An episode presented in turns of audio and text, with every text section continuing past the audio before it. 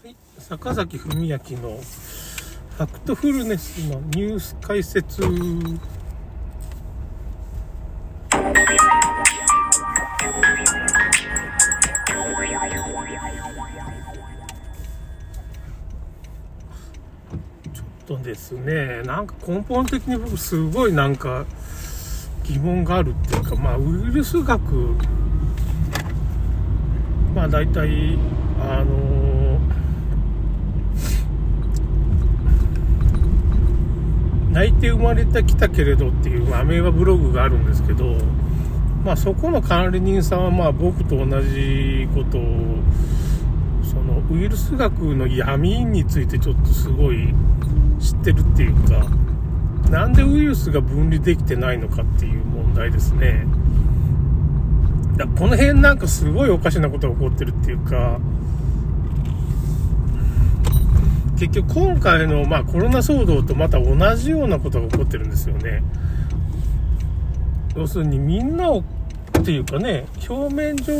の話を聞いたらまるでウイルスが分離できてるような話があるんですよね。要するにウイルス分離できんかったら何が問題かっていうかそのウイルスが原因で感染症が起こってるってことが特定できなくなるんですよ。で実際ウイルス学の世界の常識では、そのウイルスが増殖できたら分離できたっていうような、わけのわからんことが起こってるっていうか、これお笑いな、お笑いですよ、ここ笑うとこ。ウイルス学って全部嘘なんですよ。まあ簡単に言えば、すごく簡単に言う、言うそれ闇が深いですよね。で、何が嘘なんかって言ったら、結局、まあこれ、崎谷博之氏がまあ、ウイルスは存在しないみたいな感じの本を確か出してたと思うんですけど、それ僕持ってますけど、上下巻でね、その、分厚い本なんですけど、3000円ぐらいで買えますよね。まあ3000円ちょっと高いと思うかもしれないけど、まあ一応知っとった方がいいっていうか、一体ウイルスを分離するって何？どういうことなんかとか、ウイルス学の闇っていうか、根本的な闇があって、ウイルスにで感染症が発生するっていうことをもう、感染症って本当は何なんかなっていうふうな疑問が湧くような本ではあるし、もうはっきり今回の、まあその、新型コロナ騒動をまあ見抜いてる人たちは、もうはっきり言ってそのレベルまで知ってる人が多いんですよ。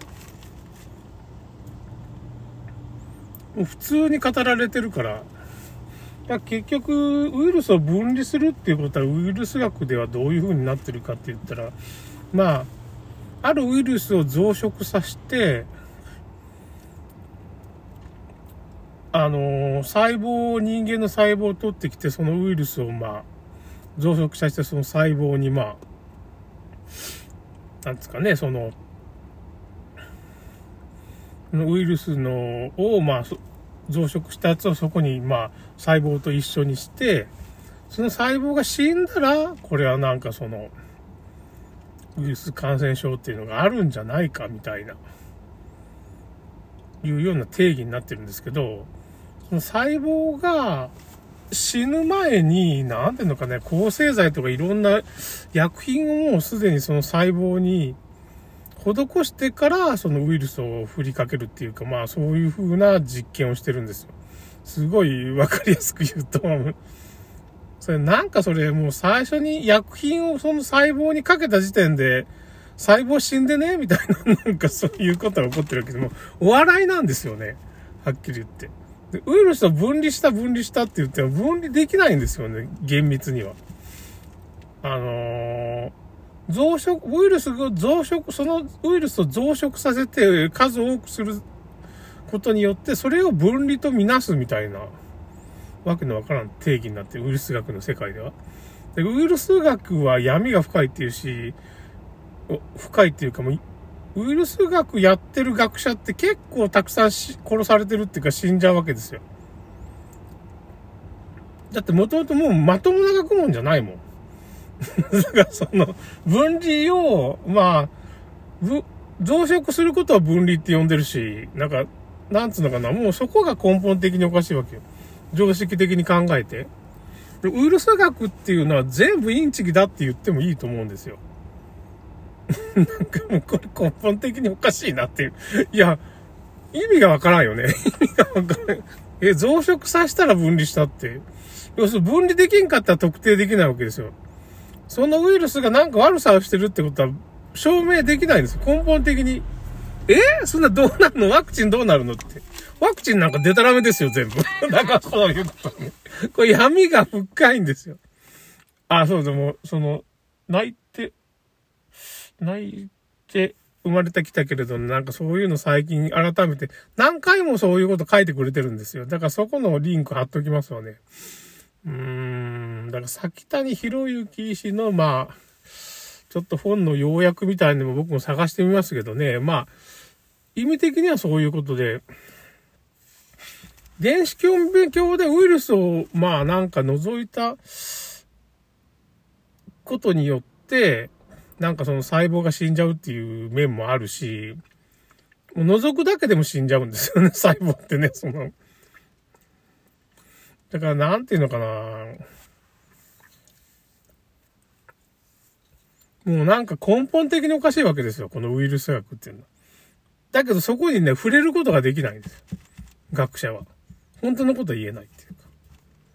おかしいって思ってる人いっぱいいると思うんですよね。だからエイズウイルスなんか存在しない。まあ、それに加えてエイズウイルスみたいなのが出てきて、エイズウイルスなんか存在しないよねって言ってる学者、世界中にすごいいるわけですよ。これ存在してんよね、みたいな。これ免疫落ちてるだけでしょ。だからエイズウイルスの実態っていうのはウイルスじゃなしに、今回と全く同じなんじゃないですかね。結局、毒物によって免疫が落ちた状態を免疫不全症候群、エイズって呼んでんだと思うんですよ。今回はそうなんですけど、だからエイズウイルスがないっていう風に、まあ、PCR 検査を開発したキャリー・マリスさんっていうノーベル賞、科学賞を取った人がいるんですけど、その人も、エイズ、だから PCR 検査を開発した人は、もう世界的な天才ですわね。が言うのには、エイズウイルスは存在しないと。この人以外にもいっぱいいるんですよ。エイズウイルスは存在しないわな。理論的に考えて。パッと考えたらもうなんか、もうないわな。みたいな感じで。検証する必要もなくないですよね。みたいな。だからエイズウイルスを、で、ノーベル賞を取った、まあ、ジャック・マンタイニ博士っていう人に、あの、PCR 検査をしたキャリー・マリスっていう人が聞いてるんですよね。エイズウイルス、この論文見てもエイズウイルスが存在するってことが証明されてないんですけど、これ問題の博士どうなんですか？みたいな。聞いたらしいんですよね。だけどなんか返事が返ってこなかったみたいな、よくわからんかったらしいんですけど、どう考えてもなんかエイズウイルスが存在してるとは思えないような論文だったらしいんですよね、それ。で、キャリー・マシス博士がそれも、ちゃんと本人にも聞いてるけど、なんかうやむやな話しか返ってこないし、みたいな。で、まあ、モンタイネ博士っていうのは、まあ、最終的にはそのファイザーの、今回のね、ワクチンはもうそういう生物化学兵器だみたいな、なんていうかね、あれを打っちゃったらもうすぐ死んじゃうから、打っちゃいかんっていうふうに警告を発してくれたけど、まあ自分の論文がデタラメだっていうことは言わずに死んじゃったわね。うん。本当は言わんといけんかったんですけど。エイズウイルスっていうのが本当存在するかどうかちょっと謎なわけですよ。ハテナマーク。ウイルス自体が存在しないんじゃないかと。要するに同じなんですよ。結局、ウイルスを分離したと。そのウイルスで、まあ、ちゃんとその細胞が死ぬとかそういうふうなことになったっていうふうな、証明っていうのが、その実験そのものがもうおかしいわけですよ。おかしいんだけどそういうことをしようみたいな、そういうことをしましょうかっていう、そう定義にしましょうよっていうふうなことを勝手に決めてるってウイルス学の世界の人がね、うん、学者の人がっていうような感じなんですよ。わかりますか？根本的にもうおかしいわ。だからそのウイルス学そのものがもうおかしいから、果たしてそのウイルス学に基づいてワクチンを作った場合、そのワクチンって一体何なんだろうっていう。ワクチン打つとなぜかそのワク、その病気にかかりやすくなるとね。子宮頸がんワクチンも打つと50%ぐらい子宮頸がんにかかりやすくなるっていうデータが、まあ、世界中で出てるわけですよ。まあ、これもイギリスも含め、ヨーロッパで世界中で出ちゃったから、ニュースになってましたね。日本人知らんだけで。フランスで子宮頸がんワクチンっていうのはまあ、僕が最初見た時もう本当に10%か15%ぐらいしか接種してなくて、まあそれでいろいろあって今30%ぐらい接種してんのかな。だから接種率がまあそれでも低いわな、その日本と比べると。日本は結局もうちょっと打っちゃったじゃないですかね。いや、その辺ちょっと正確な数字がちょっとわからない部分もあるんですけど、本当にフランスっていうところはだけど、本当にその、あんましワクチン打たない、子宮頸がんワクチンが最高30%ぐらいだから、本当にワクチン打たないところっていうかね、すぐなんか問題があったら、その、反対意見が出て、接種中止にすぐなるんですよ。そういうとこなんですよ。フランス、だかフランス人が打ってないようなワクチンは、まあワクチン自体がダメなんですけどね、その、打ったら結局免疫が下がるんでね。打たん方がいいんですけど、そんな、ワクチンでね、その予防効果とか、その病気の予防効果がない。そのワクチン打ったらその中に、その、ウイルスが入ってて、そのウイルスにかかるっていうことは、免疫が下がってその中にウイルスが入ってるから、かかっちゃうわけです、その病気に。